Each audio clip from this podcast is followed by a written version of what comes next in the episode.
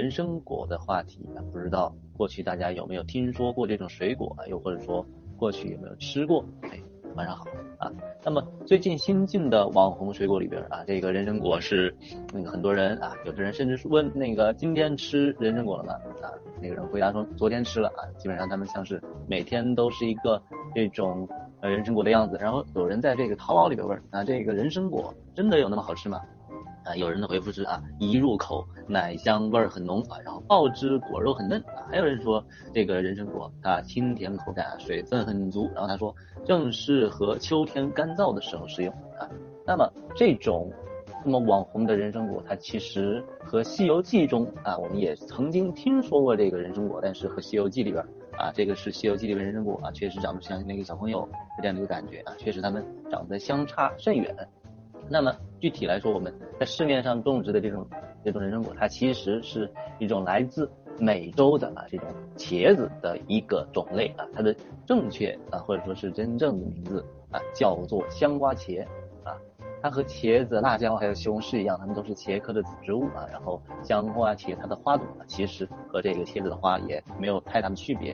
啊，还是很好区分的。然后香瓜茄它哎就是人参果，它原产地啊是来自南美洲的安第斯山脉的这样的一个温带区域啊。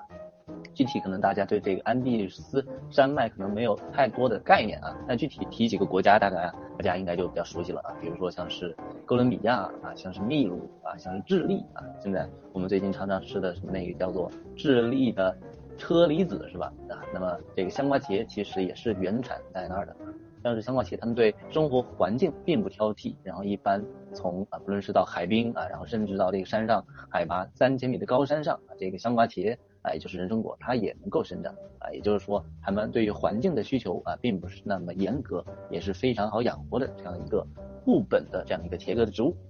至于说这个开花结果，对于这个人参果来说啊，也不是什么难题。基本上啊，从小苗定植啊，如果你是买的小苗，然后定植之后啊，四到六个月就能开花结果啊。如果你从播种开始的话，那基本上九个月左右啊，也能够实现开花结果啊。但最早的时候，呃，虽然说这个是香瓜茄是最近才火起来的，但是它其实在这个一九八五年的时候啊，香瓜茄它就已经来到了我们国家的像是广东。啊，广西啊，不过当时没有顺利的推广开，然后之后最近商家他换掉了香瓜茄的名字啊，改成了人参果的名字啊，现在才慢慢的火起来。当然也不能说这个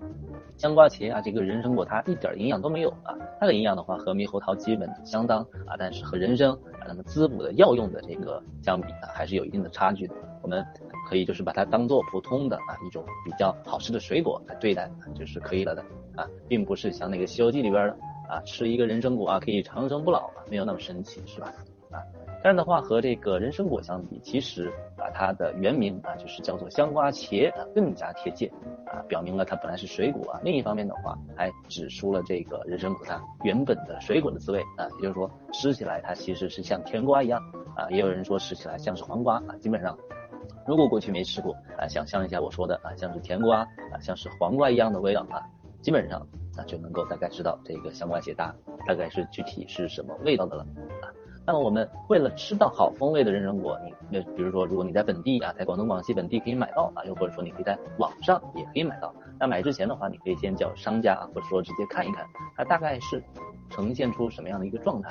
啊。一般这个人参果啊，需要等到它的果实呈现像这个图上这样子。呈现这样的一个米白色啊，并且略微带着这个紫色的条纹啊，这个是七分熟的一个象征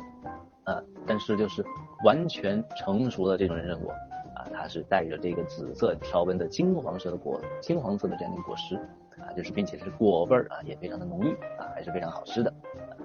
有些人可能会担心这个是否需要授粉的问题啊，就是不用特别担心。其实这个人参果它和大多数的这个茄科的蔬菜啊，像这个茄子。啊，茄子、番茄、辣椒啊，这是常见的茄科植物啊。这个人参果它和它们一样啊，都是自花授粉结果的啊，所以不用特意去人工授粉了啊。采摘这个香瓜茄啊，采摘的时候也不需要特别的工具啊，不像这个《西游记》里边啊，采摘这个人参果还需要那个叫做金鸡子啊。这个现实生活中的这个香瓜茄啊，这个人参果就不需要那么复杂的工具了，还是非常好采收的啊。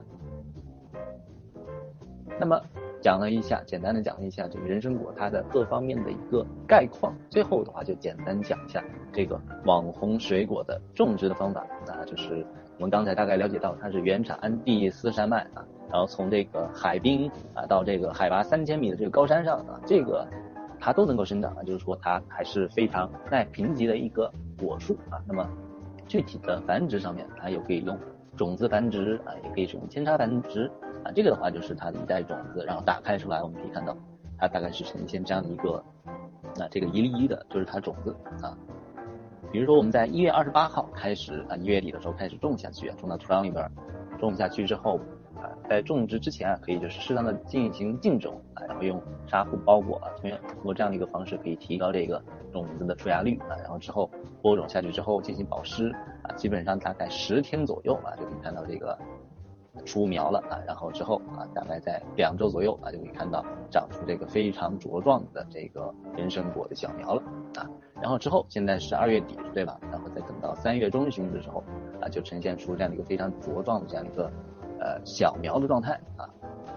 当然的话，除了这种播种繁殖，这个香瓜茄它最常用的方法还是使用这种扦插繁殖的方式啊，像是香瓜茄它的枝条嫩芽。呃，它带花芽的叶芽都是非常容易生根的，并且非常呃生根起来也非常的迅速。具体的这个扦插的方法是在这个，就是呃，如果你周边的朋友有种这个香瓜茄的，你可以找他们，他们在这个比如说秋季修剪啊，或者说春季种植之前啊，可以把它的枝条啊剪成十公分左右啊，然后带有三到四颗芽的这个插条，然后剪好啊，然后摘叶之后就可以把它的根部。啊，蘸入到这种生带有生根剂的水里边啊，促进生根，然后之后插到那个疏松肥沃的苗床里边，然后之后慢慢的啊保持湿润，啊，然后慢慢的就会看到啊长出这种啊这种白色的根系啊，然后你就可以插到土壤里边去啊，最后的话就基本上等到苗高二十五公分左右啊，大概这个。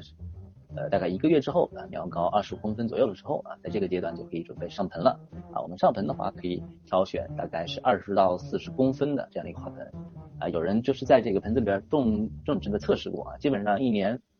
整体来说，它的产量能够达到五个到三十个的样子。啊如果比较贫瘠的话，那基本上五个上下啊。如果你的肥料、水分供应充足，那甚至一个这个四十公分的一株这个人参果啊，能够结出三十个啊，这个产量还是非常高的，是吧？啊，因为这个人参果它既不耐旱啊，也不耐涝啊，所以在整个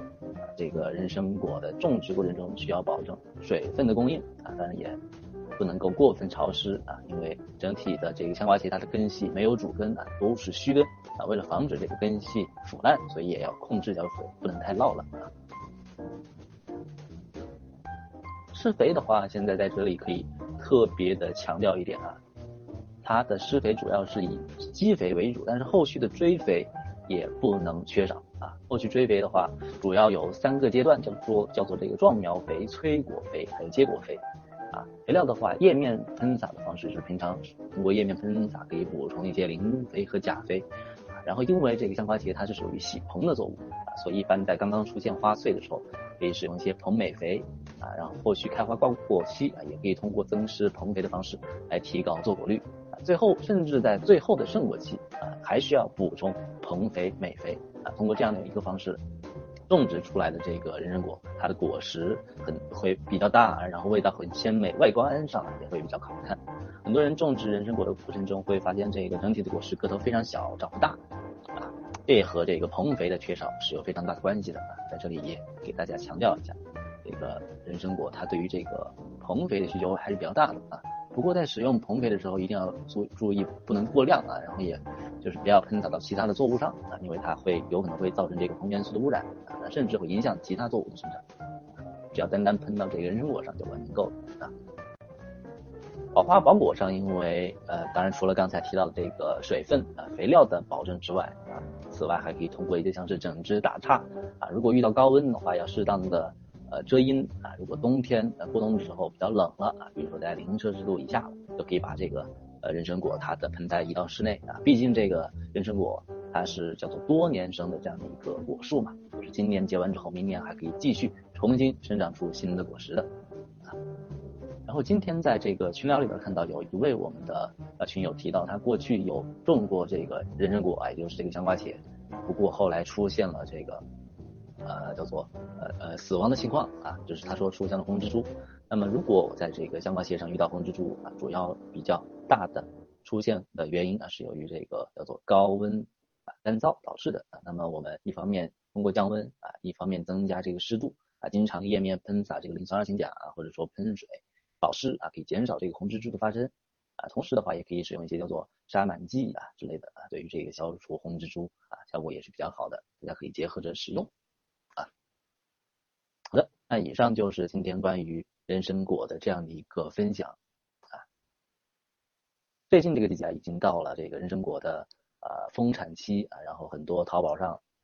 啊一年之中啊那个卖这个人参果的店铺啊，也已经开始大面积的。销售这个人参果了啊！如果大家对于这个水果比较感兴趣啊，可以买一点回来，呃，吃一吃啊，就是味道还是不错的啊，像是黄瓜一样，还是非常甘甜的啊。如果觉得啊光吃不够，还想自己种植一下，那么现在这个季节也是种植人参果的一个比较好的时间啊，那也是非常推荐大家进行家庭种植的。